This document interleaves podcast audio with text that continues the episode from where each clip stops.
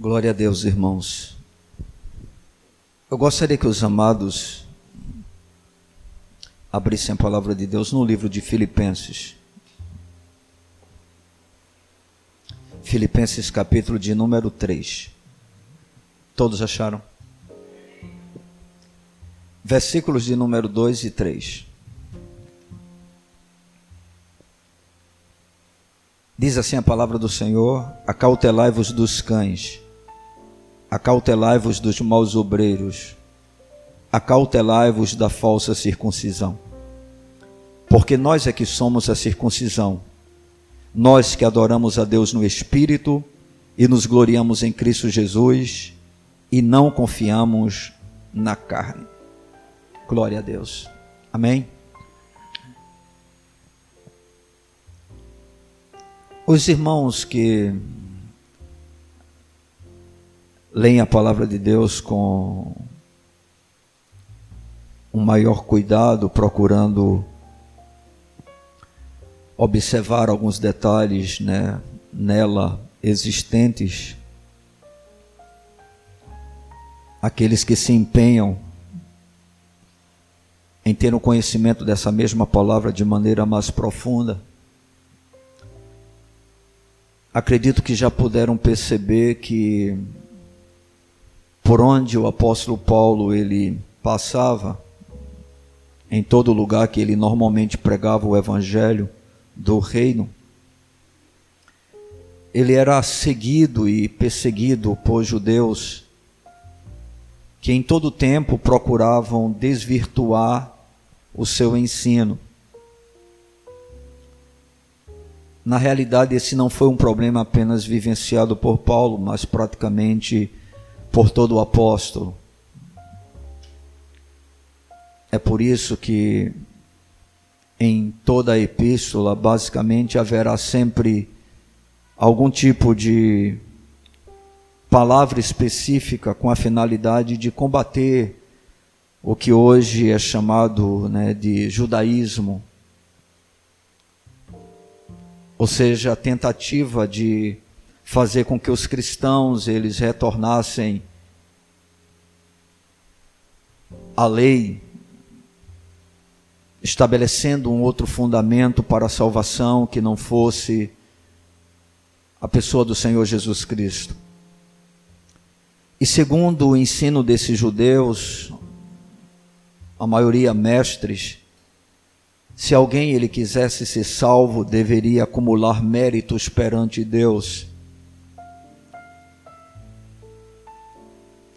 E isso na observância né, das inumera, inumeráveis obras estabelecidas pela lei. É como se aquele que quisesse ser salvo precisasse ter uma conta corrente, né, diante do Senhor, tornando assim Deus em seu devedor, justamente pela prática das obras impostas pela lei. Para esses judeus, de nada servia ao homem esse mesmo Deus enquanto esse homem não se circuncidasse que era a condição né, para que alguém se tornasse um judeu. E a gente pode observar isso na aliança que o Senhor fez com o seu servo Abraão, dentro do texto que nós utilizamos né, para dar início a esse culto que se encontra no livro de Gênesis, capítulo 17, versos de 9 a 14. Naquela ocasião, Deus se revela para Abraão e ordena a ele que a partir daquele momento todo homem deveria se circuncidar, estabeleceu o princípio de que isso teria que ser no oitavo dia, no caso para as crianças nascidas, né, entre o povo judeu. E se qualquer estranho chamado de gentil desejasse fazer parte da fé judaica, servir ao grande Avé, precisaria se submeter a essa ordem, que o Senhor havia estabelecido para Abraão. É o que é chamado de circuncisão. A circuncisão, que não é uma palavra muito comum para nós, mas eu creio que grande parte dos amados irmãos aqui presentes já a conhece, nada mais é do que uma pequena cirurgia que era e ainda continua acontecendo no meio do povo de Israel, onde apenas ocorre com o homem, tendo em vista que acontece no órgão genital do homem. É para nós conhecido, em alguns casos, como se fosse uma cirurgia de fimose. Isso aí para nós é um pouco mais comum, não a palavra circuncisão. Então, para esses judaizantes ou para esses judeus que se diziam cristãos, era necessário, além de depositar a fé na pessoa de Jesus Cristo, mas cumprir com algumas ordens estabelecidas na lei do Senhor. Isso normalmente gerava problemas seríssimos no meio da igreja, ao ponto de cristãos quererem retornar às práticas da velha aliança. E no combate a esse perigo que sempre rondava a igreja cristã, e que esses judeus representavam aos cristãos da igreja de Filipos, Paulo ele vai se utilizar dos próprios termos que os judeus usavam em relação aos gentios, e mais uma vez eu enfatizo para você que gentio é todo aquele que não faz parte do povo judeu, da nação de Israel.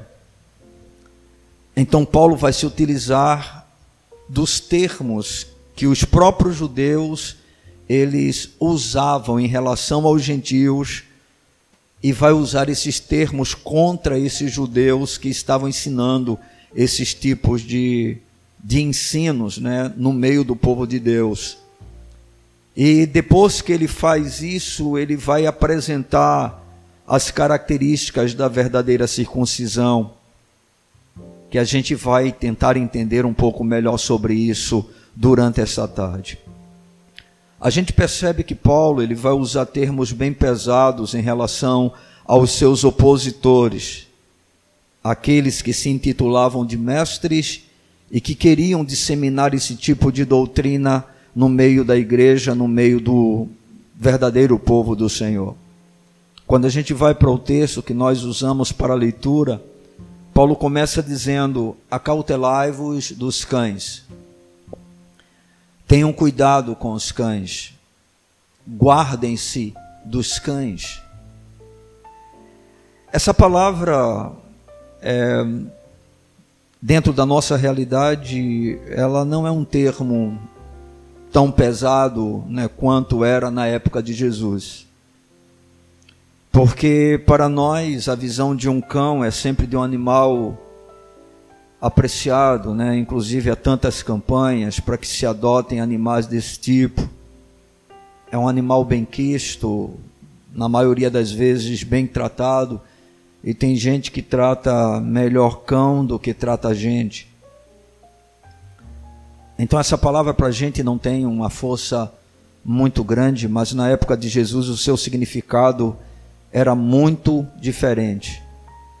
Na realidade, o cão não era um animal apreciado. Ele era considerado no tempo de Jesus e no tempo de todo Israel passado, da velha aliança, como algo desprezível, né, que vagava pelas ruas, algumas vezes reunidos em mantilhas, caçando entre resto de comidas, montões de lixo, ladrando e gruindo a todos que encontravam. Era dessa, dessa maneira, no caso, que os mestres judeus denominavam os gentios. E Paulo vai se utilizar desse mesmo termo para se referir a eles, que pervertiam vergonhosamente o evangelho de Cristo. Quando a gente lê o Velho Testamento, a gente consegue perceber isso de uma forma mais específica. a gente vai ver que o próprio Davi, ele se identifica quando está sendo perseguido por Saul, e Davi, sem entender aquela perseguição, em algumas situações ele diz: Por que você está perseguindo? Eu sou apenas um cão, uma pulga. Ou seja, diante de você eu não tenho absolutamente nada, não sou ninguém. Você é o rei, eu sou um simples mortal. Davi chamou a atenção do rei Saul, tentando mostrar que ele era desprezível, que ele não precisava se preocupar com ele.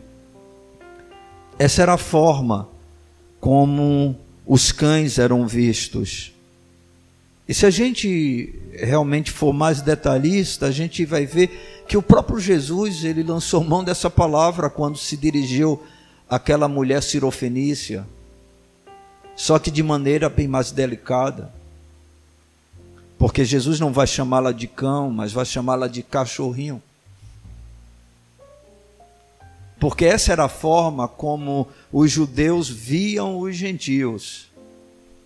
Claro que no caso de Jesus, a postura era uma outra, mas ele estava lidando dentro de um contexto judaico e era assim que as pessoas viam exatamente os demais homens que não eram da nação de Israel.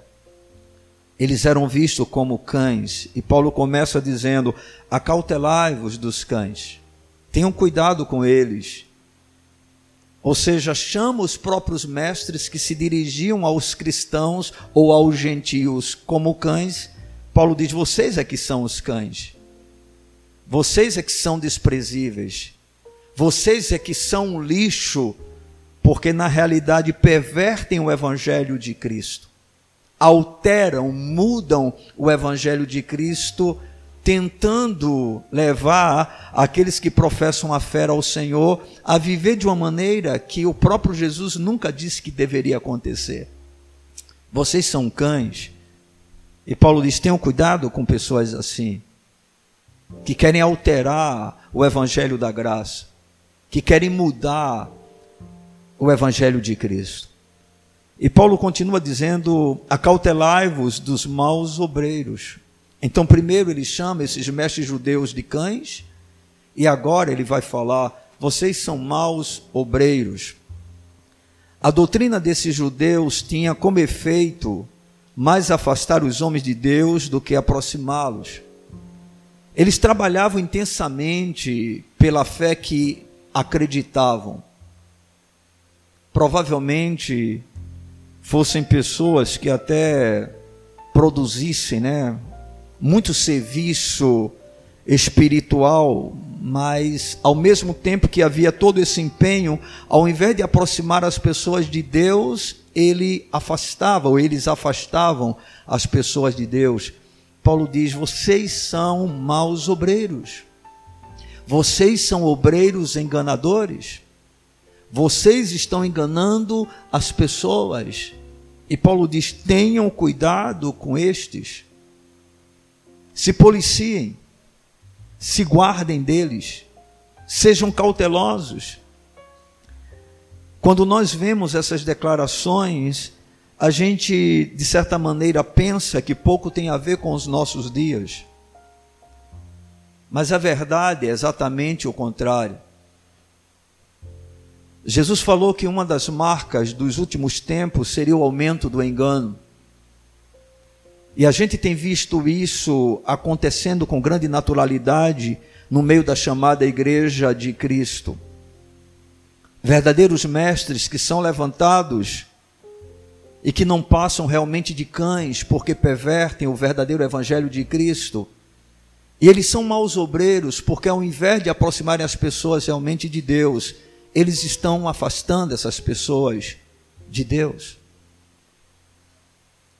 E Paulo conclui essa parte das suas afirmações sobre esses mestres, dizendo: acautelai-vos da falsa circuncisão. Ou seja, esses homens, na realidade, eles não são circuncidados verdadeiramente.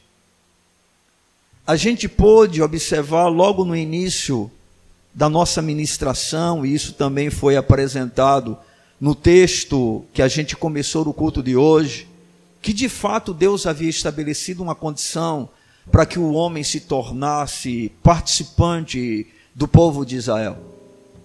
Era uma condição básica. Todo homem precisava ser circuncidado. Quem já leu o Velho Testamento ficou talvez até sem entender que quando Moisés ele vai pegar os seus dois filhos, no caso Gerson e Eliezer, acontece algo estranho porque é, o próprio Deus se manifesta e Moisés tem que circuncidar imediatamente o seu filho e a sua esposa Zípora vai dizer homem sanguinário.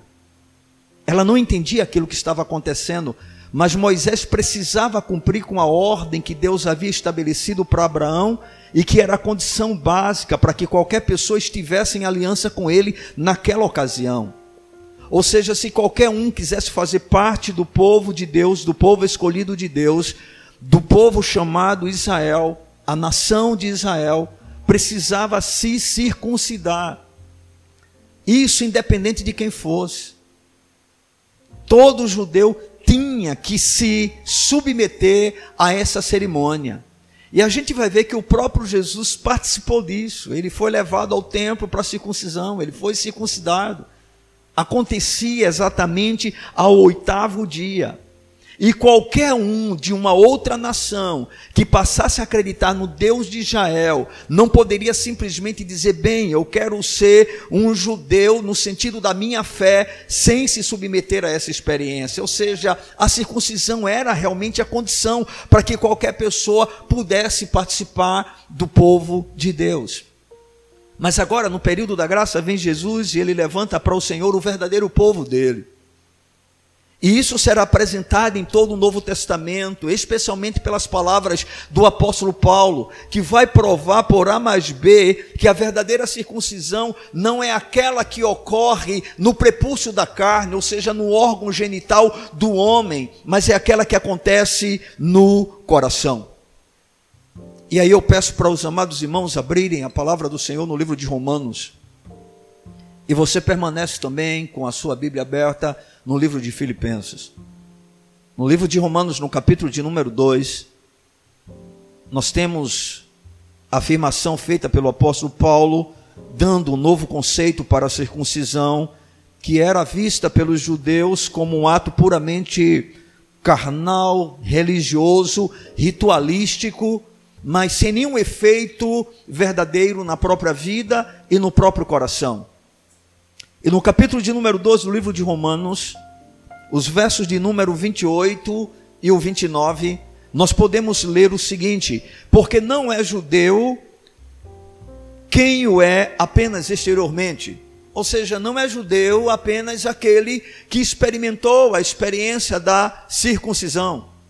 Não é judeu apenas aquele que fez uma cirurgia no órgão genital aquele que cumpriu com a ordenança dada por Deus ao seu servo Abraão, que se constitui o pai da fé. Não, Paulo continua, porque não é judeu quem o é apenas exteriormente, nem é circuncisão a que é somente na carne. Porém, judeu é aquele que o é interiormente, e circuncisão a que é do coração no espírito, não segundo a letra, e cujo louvor não procede dos homens, mas de Deus. Bendito seja o nome do Senhor. Paulo está provando dentro daquilo que o Senhor Jesus veio trazer como parte da nova aliança, que para fazer parte do verdadeiro povo de Deus era necessário bem mais do que cumprir um ritual, do que cumprir um cerimonial. Todos nós que lemos as Escrituras precisamos fazê-lo observando o Velho Testamento como uma sombra daquilo que haveria de se manifestar na pessoa de Cristo. Caso a leitura não seja feita dessa maneira, as pessoas encontrarão muita dificuldade de entender Deus se revelando gradativamente em toda a Escritura Sagrada. E quando o Senhor estabeleceu a aliança da circuncisão, na verdade isso estaria apontando para o cumprimento da profecia dita por Ezequiel, que o próprio Deus daria ao seu povo um novo coração, tirando o coração de pedra e colocando nesse povo um coração de carne. Ou seja, a circuncisão verdadeira, aos olhos de Deus, que faz com que o homem e a mulher se tornem filhos do Senhor e participantes do seu povo, é a circuncisão do coração. É por isso que Paulo vai chegar ao ponto de dizer que sem Cristo, nem a circuncisão, nem a falta de circuncisão é coisa alguma. Porque para Paulo o que valia realmente era ser uma nova criatura. A circuncisão hoje que Deus ordena, que deseja do seu povo, é a circuncisão do coração. Para eu fazer parte do povo de Deus, eu não preciso me submeter à ordenança feita por Deus para Abraão e que se tornou justamente um princípio para todo judeu ou para todo aquele que quisesse fazer parte do povo de Deus. Deus hoje tem um povo, e esse povo é constituído de judeus e gentios, e a circuncisão exigida é a circuncisão do coração, que é representada no período da graça, na nova aliança, pelo batismo nas águas. O batismo nas águas é o substituto da circuncisão da velha aliança.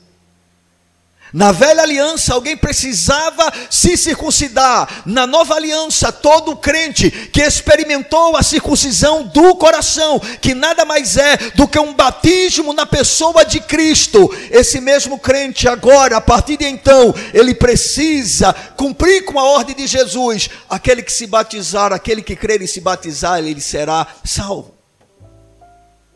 É por isso que para alguém fazer parte da igreja de Jesus, inclusive a igreja local, que é uma representatividade da igreja universal, essa pessoa precisa se batizar.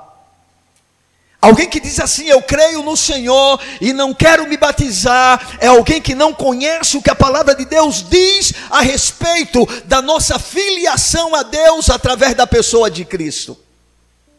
Todo crente regenerado, todo aquele que nasceu verdadeiramente de novo, todo aquele que teve uma experiência de uma nova vida, de experimentar uma mudança real no seu coração, essa pessoa vai desejar se batizar, porque o batismo é a expressão física do milagre acontecido no interior.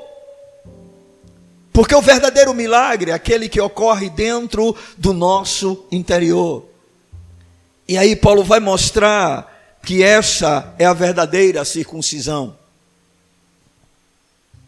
Hoje ninguém precisa mais circuncidar na carne. Bendito seja o nome do Senhor. Mas todos necessitam de uma circuncisão no coração. Então o apóstolo Paulo continua, e aí a gente volta para o livro de Filipenses, no capítulo de número 3. O verso 2 a gente já abordou, onde Paulo manda os cristãos de Filipos tomarem cuidado com os cães, com os maus obreiros e com a falsa circuncisão, isso tudo se referindo ao único grupo de pessoas que eram, no caso, naquela ocasião, os judaizantes.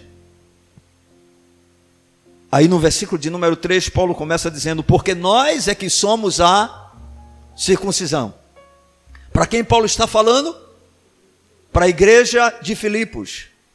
Essa igreja era uma igreja basicamente composta de gentios, ou seja, de pessoas que não eram da nação de Israel.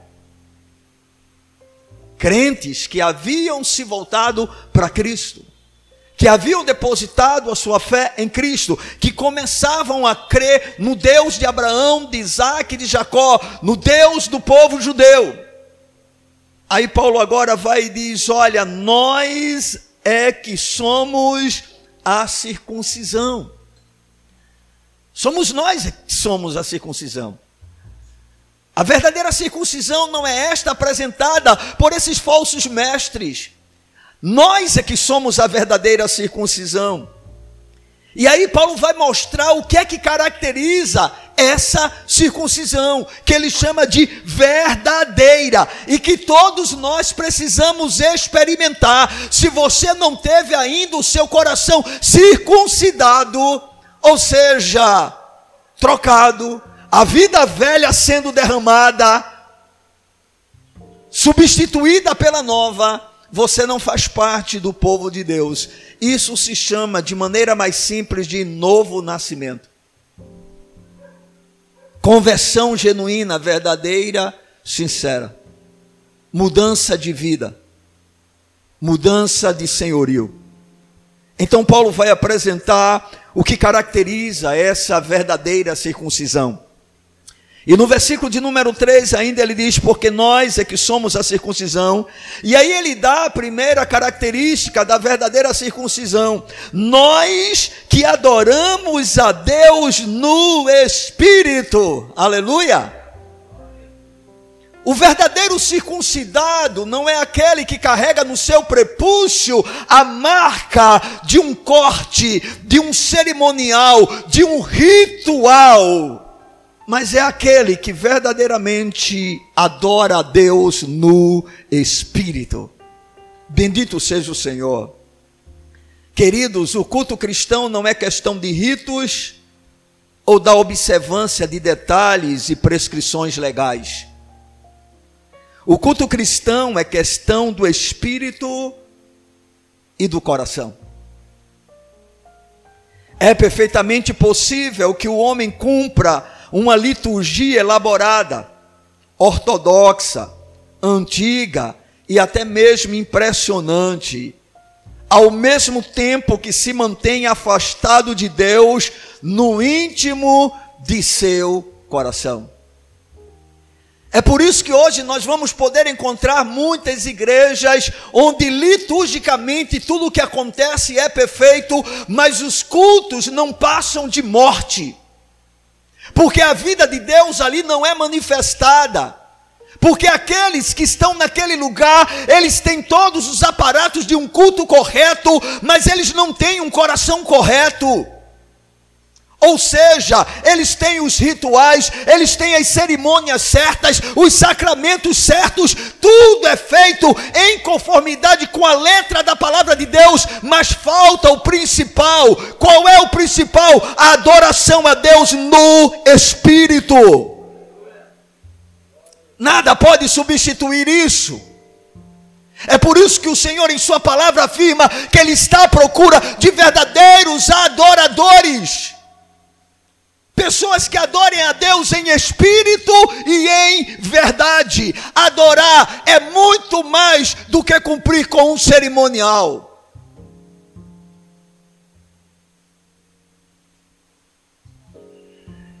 É totalmente possível, queridos, que uma pessoa observe meticulosamente todas as práticas externas da religião e ainda assim siga abrigando em seu coração sentimentos como ódio, amargura, orgulho e rancor, que era exatamente o que esses mestres e muitos judeus possuíam no seu coração. Eles tinham tudo, eles tinham o templo, eles tinham as cerimônias, eles tinham os sacerdotes, eles tinham tudo de maneira perfeita mas ao mesmo tempo eram pessoas cheias de rancor, de ódio, de orgulho, de egoísmo, só pensavam em si mesmos, ao ponto de que quando Jesus quis fazer a comparação sobre um coração quebrantado e contrito, qual foi ou quais foram as figuras que ele usou? Ele usou um fariseu e ele usou um publicano. Ambos subiram ao templo e diz a palavra de Deus que o fariseu orava de si para si mesmo, dizendo: Ó oh Deus, eu não sou como os demais homens. Eu não sou como esse publicano que está aqui presente. Eu oro três vezes ao dia. Eu jejuo duas vezes durante a semana. Eu dou os dízimos de todas as coisas que eu recebo. Eu não sou como os demais homens adúlteros, mentirosos. Não, eu sou um bom religioso. Jesus disse: ele orava de si para si mesmo. Mas aí Jesus disse: no entanto, o publicano, o pecador, ele batia no seu peito, dizendo: Se propício a mim, Senhor, que sou pecador. Ou seja, tem misericórdia da minha vida. Eu reconheço o meu pecado, a minha transgressão, e sou carente da tua graça e da tua compaixão. E Jesus disse que esse saiu dali justificado, enquanto o primeiro voltou da mesma forma que foi, condenado pela sua arrogância condenado pela sua prepotência, condenado pela soberba do seu coração. O que isso que significa? Que o culto oferecido por pessoas assim não era aceito por Deus. Porque nada exterior é mais importante do que o nosso coração. Irmãos, nós podemos ter todas as coisas no nosso culto extremamente adequadas ao que diz a palavra de Deus. Mas se porventura eu e você não tivermos corações quebrantados e contritos na presença do Senhor, de nada adianta que tudo aquilo que a gente faça esteja em harmonia com o que a palavra de Deus diz.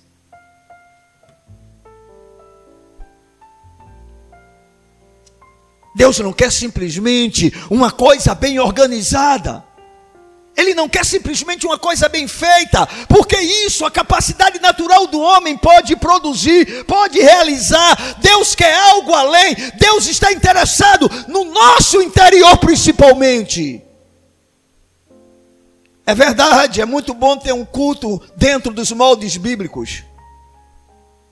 Mas é possível muitas vezes que igrejas que têm cultos nos moldes bíblicos, aqueles que dela participem, não adorem a Deus verdadeiramente, enquanto outras, onde os moldes bíblicos não são tão observados, nós tenhamos mais adoradores aí do que no primeiro caso. Porque a verdadeira circuncisão, como disse o apóstolo Paulo, é quando nós que adoramos a Deus no espírito, nós é que somos a circuncisão, nós que adoramos a Deus no espírito. O verdadeiro cristão, o verdadeiro circuncidado, o homem que de fato se mantém numa relação verdadeira com Deus, fiel com Deus, ele rende culto a Deus não pela observância de práticas externas, mas por uma devoção verdadeira e uma autêntica sinceridade de coração. Na realidade, o culto de alguém cujo coração foi circuncidado é um culto de amor a Deus. Aleluia. Amados, culto nada mais é do que amar a Deus. E quando nós amamos, nós damos o melhor. Ou pelo menos lutamos para isso. A gente pode até não conseguir em alguns momentos, mas essa é a meta. Principalmente quando se conhece a pessoa a quem se ama. E no caso do nosso Deus, ele é perfeito. Ele nunca falha. Ele nunca erra. Ele nos ama de maneira extraordinária. Nós é que somos a circuncisão, disse o apóstolo Paulo. Ou seja, não são os atos externos, mas a nossa adoração a Deus no Espírito. Nós que adoramos a Deus no Espírito. Paulo vai estabelecer essa como sendo a primeira característica da verdadeira circuncisão, uma adoração agradável a Deus. Na velha aliança, o Senhor reprovou muitas vezes os cultos que lhe eram oferecidos. Porque apesar de tudo estar acontecendo de maneira exatamente como ele havia determinado, sacrifício oferecido, os cânticos ministrados, todo o ritual era observado literalmente. Mas o Senhor disse: Eu estou cansado das ofertas de vocês. Eu não suporto o que vocês oferecem para mim. Por quê? Porque aquilo era tão somente atos externos.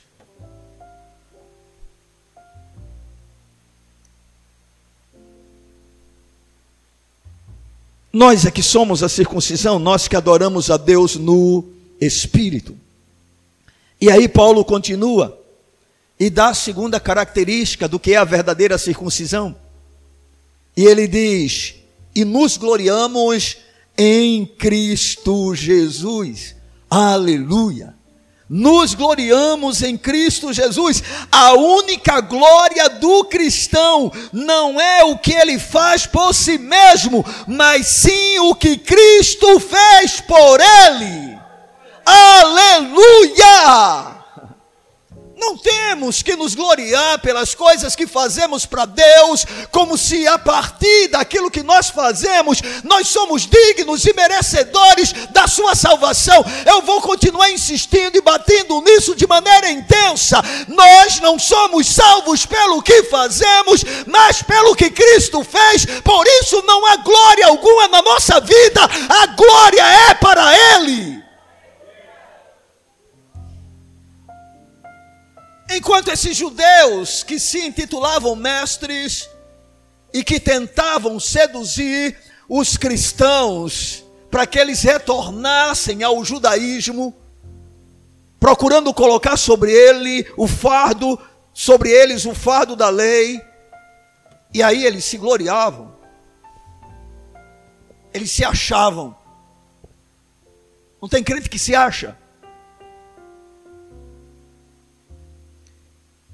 Transpira arrogância, soberba, vaidade espiritual pelo seu conhecimento, pela sua intelectualidade ou pela sua experiência. Paulo disse: Isso é falso. Isso é uma circuncisão falsa. Aqueles que realmente são circuncidados, eles conseguem compreender que a única razão que eles têm para se gloriar é na pessoa e na obra de Cristo.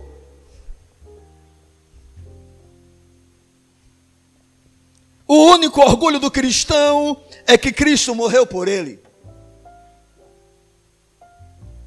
Amados, o cristianismo, quando compreendido, acaba com todo o ego humano. Nós estamos acostumados a receber coisas por aquilo que fazemos, nós nos achamos merecedores. E assim ainda tem se comportado muito crente. Bem, eu creio que vou para o céu, porque eu acho que eu não sou tão ruim, eu acho que eu mereço, eu me esforço para agradar a Deus. Você não vai para o céu porque você se esforça para agradar a Deus, você vai para o céu porque Jesus te salvou.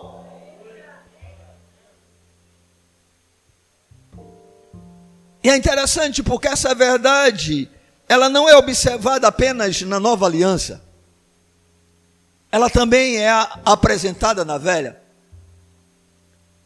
Quando Jeremias, o profeta, ele se dirige para a nação de Israel, tratando com o povo de Deus naquela ocasião, no capítulo, se eu não me engano, de número 9, ele diz: Não se glorie o forte na sua força, nem o rico na sua riqueza o sábio na sua sabedoria, mas o que se gloriar, glorie-se nisso, em me conhecer e saber que eu sou Deus. E você diz: o que é que isso tem a ver com o abatimento de quem é o homem? Tudo a ver. Porque quando você conhece Deus, você vê que a sua força não é nada. Você vê que a tua força vem dele. Você vê que a tua riqueza não é nada. Ele é dono do ouro, ele é dono da prata, ele é todo poderoso e dele vem toda a sabedoria. Ou você, ou seja, você simplesmente diz: "Senhor, ai de mim".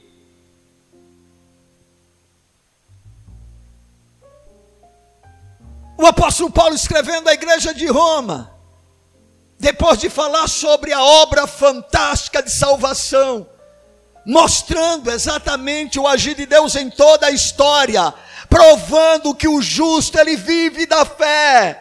Quando ele chega no capítulo de número 12, se eu não me engano, ele diz: ó oh, profundidade das riquezas, tanto da sabedoria quanto do conhecimento de Deus, quão profundos são os seus juízos, quão inescrutáveis os seus caminhos, quem deu a ele para que pudesse receber, quem foi o seu conselheiro. E aí ele diz: porque dele, por ele e para ele são todas as as coisas, glória, pois, a Ele eternamente. Amém.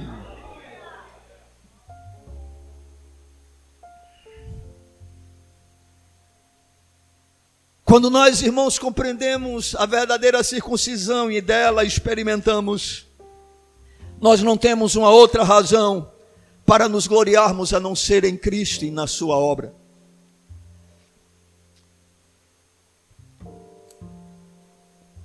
A gente sente vergonha da nossa própria pecaminosidade. E a nossa glória é apenas a cruz de Cristo. Abra comigo, por gentileza, um pouquinho atrás, no livro de Gálatas, capítulo de número 6. Você volta só mais um livro.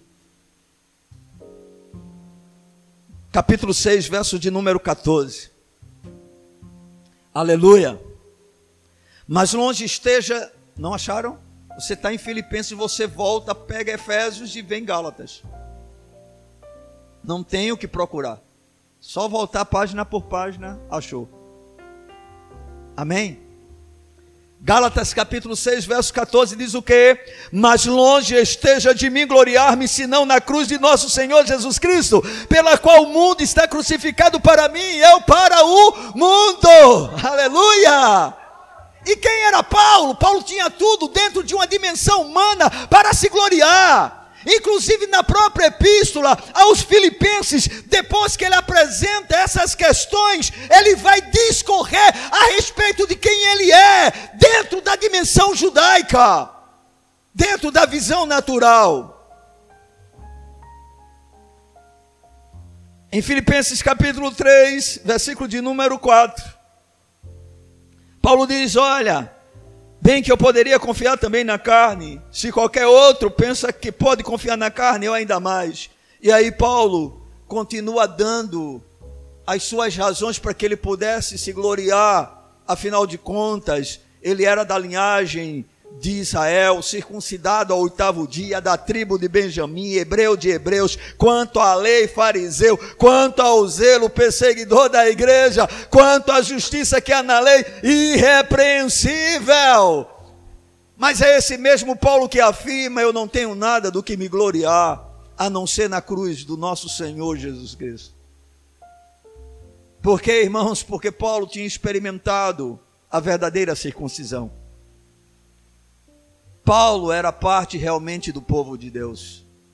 E se nós somos povo de Deus, temos que entender que ser circuncidado significa, primeiramente, adorar a Deus no Espírito. Segundo, gloriar-se unicamente em Cristo. Glorie-se em Cristo. Amém. Porque você é salvo pela graça. Porque você vai para o céu pela graça. Porque Jesus tomou o teu lugar naquela cruz. Porque ele se fez pecado por você. Porque ele se tornou maldição em seu lugar. Porque a ira de Deus foi lançada sobre ele para que você pudesse ser reconciliado com o Pai. Esta é a razão, é Cristo não há nada em nós que possa atrair Deus, exceto o seu juízo. Mas bendito seja o Senhor que aprove salvar a nós pela loucura da pregação. Aleluia. Obrigado, Senhor, por esta graça. Aleluia. Acautelai-vos dos cães, acautelai-vos dos maus obreiros, acautelai-vos da falsa circuncisão. Cuidado com essas pessoas que tentam afastar vocês do verdadeiro evangelho, que tentam afastar vocês de Deus. Deixa eu dizer uma coisa: uma doutrina correta não salva ninguém, mas uma doutrina errada condena muita gente. Ter uma doutrina certa não quer dizer nada, mas ter uma doutrina errada pode significar que você está indo para o inferno. Qualquer evangelho que seja pregado, que não seja o evangelho de Cristo, da cruz de Cristo, é um falso evangelho. E aí eu tenho que concordar com alguns pastores. Existe uma multidão enorme indo para o inferno nos nossos dias por causa do evangelho que tem recebido. Porque tais pessoas não depositam a sua confiança em Cristo no verdadeiro evangelho, mas em um outro evangelho, e aí tem que acrescentar alguma coisa para a sua salvação. Isso quando se crê na salvação. Porque muito do evangelho que tem sido proclamado nos dias atuais sequer fala sobre eternidade, sobre vida eterna. Ou seja, não é o evangelho de Jesus. Porque nós é que somos a circuncisão Disse o apóstolo Paulo: Nós que adoramos a Deus no Espírito e nos gloriamos em Cristo Jesus e não confiamos na carne. Aleluia. Aqueles que são circuncidados, e é claro, no nosso caso, nós de fato não temos nenhuma razão para confiarmos nessa carne.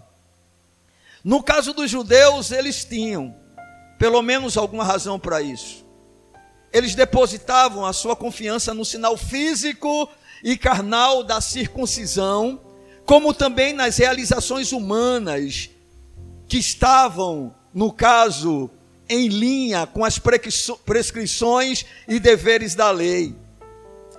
Diferentemente dos judaizantes da época de Paulo e daqueles que depositam em si mesmo algum tipo de confiança nos nossos dias, o cristão, ele só coloca a sua confiança na misericórdia e na graça de Deus e no amor de Jesus Cristo. Só. Nós não precisamos de mais nada. Jesus é suficiente para nós. A sua obra é perfeita. Não precisa de acréscimo. Nós não temos que fazer mais nada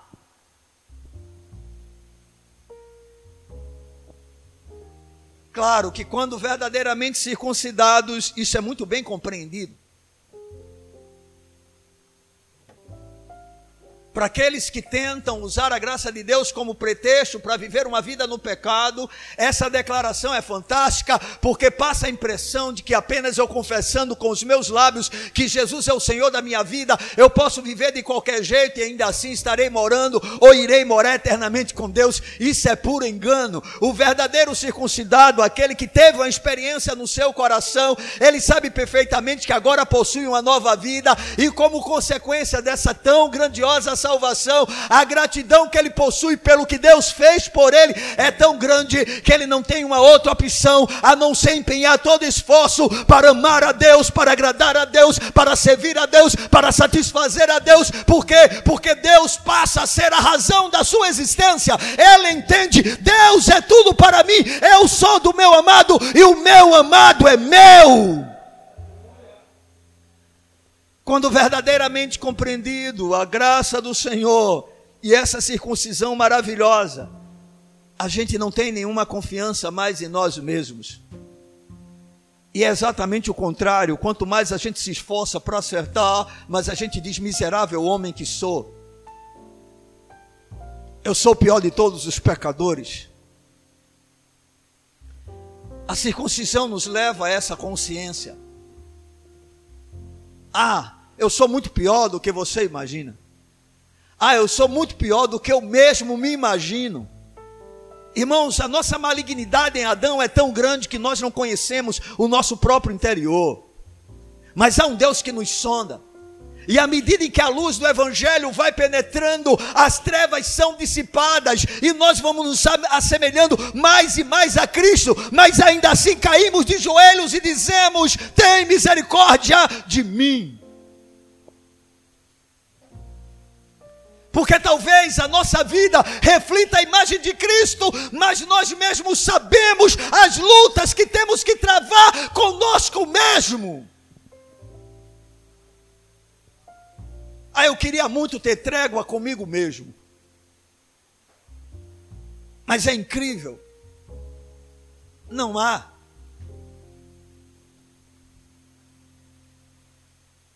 Tenho que fazer morrer a minha natureza terrena todos os dias. Tenho que lutar desesperadamente para me despir do velho homem e me revestir de Cristo. É isso que a verdadeira circuncisão faz. Ela leva você a perceber que não tem nenhuma outra coisa você depositar a sua confiança a não ser em Cristo e este crucificado. Isso é novo nascimento. Isso é conversão verdadeira. Isso é uma experiência genuína de salvação. Isso é uma mudança das trevas para a luz. Isso é se tornar participante da família de Deus. O judeu confiava essencialmente em si mesmo.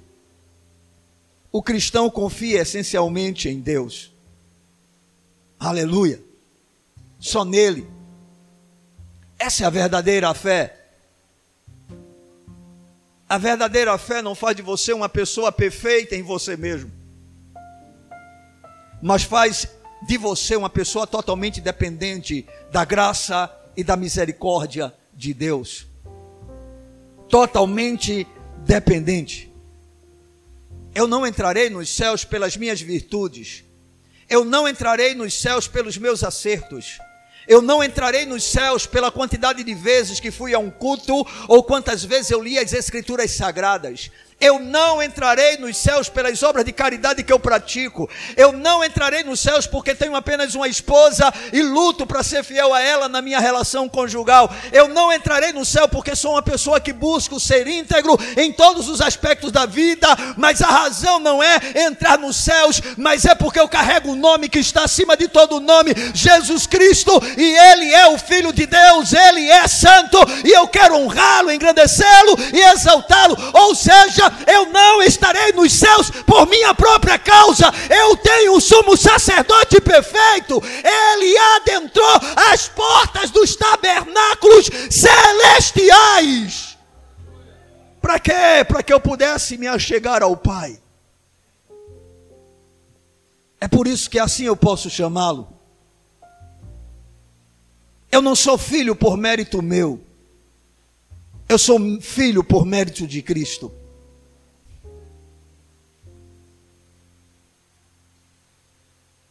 Não adianta você tentar mostrar os meus defeitos para mim tentar desqualificar a entrada no reino dos céus. Você vai apenas me levar a chorar, a agonizar e a dizer: Deus tem misericórdia de mim. Mas eu vou continuar dizendo: pela graça eu sou salvo. Pela graça eu sou salvo. E é evidente que quanto mais eu conheço dessa graça, mais a vida de Cristo se manifestará em mim. E mais ele será glorificado. Aleluia.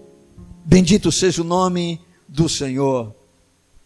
Oh, meus amados, nós precisamos ter a experiência de uma verdadeira circuncisão. A minha expectativa é que todos que estejam aqui já tenham passado por essa experiência. Mas se porventura você não passou bem, há um Deus que é perito em circuncidar coração.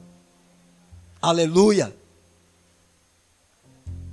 E ele não apenas circuncida, ele tira o coração velho. A experiência da circuncisão na nova aliança, ela é muito mais profunda. Deus arranca. Tira o coração de pedra. Coloca um coração de carne. E a partir de então você se torna participante da família de Deus. Agora você faz parte do Israel de Deus. Deus tem o seu Israel, composto pelo seu povo da velha aliança e da nova aliança, onde a experiência principal é a salvação por meio da fé. Apenas por meio da fé. Eu quero concluir essa reflexão dizendo para os amados que aqui se encontram que a verdadeira circuncisão não é uma marca na carne. Se fosse era muito simples, né? Até eu ia fazer. E aproveitar o embalo. Vamos embora, se isso é necessário e suficiente para me salvar, vamos fazer. Não é. É uma obra no coração. É o culto verdadeiro oferecido a Deus no Espírito. É a verdadeira glória, aonde apenas Jesus a recebe. E a verdadeira confiança exclusivamente na graça de Deus, na pessoa de Jesus Cristo, o nosso Senhor. É isso que é a circuncisão. E que nós experimentemos né, esse milagre verdadeiramente na nossa vida. E não tenhamos nenhuma saudade de qualquer coisa que porventura venha a ser apresentada para nós como sendo necessária para que a gente possa entrar no reino de Deus. Não precisamos de mais nada, está consumado. A obra foi completa. A obra foi perfeita. Amém? Então, não se deixe seduzir pelos falsos mestres. Não aceite qualquer evangelho que, porventura, tente apresentar um outro caminho fora de Cristo. Porque não há. Somente através dele é que nós somos salvos. Bendito seja o nome do Senhor. Quero convidar os irmãos nesse instante a ficarem de pé.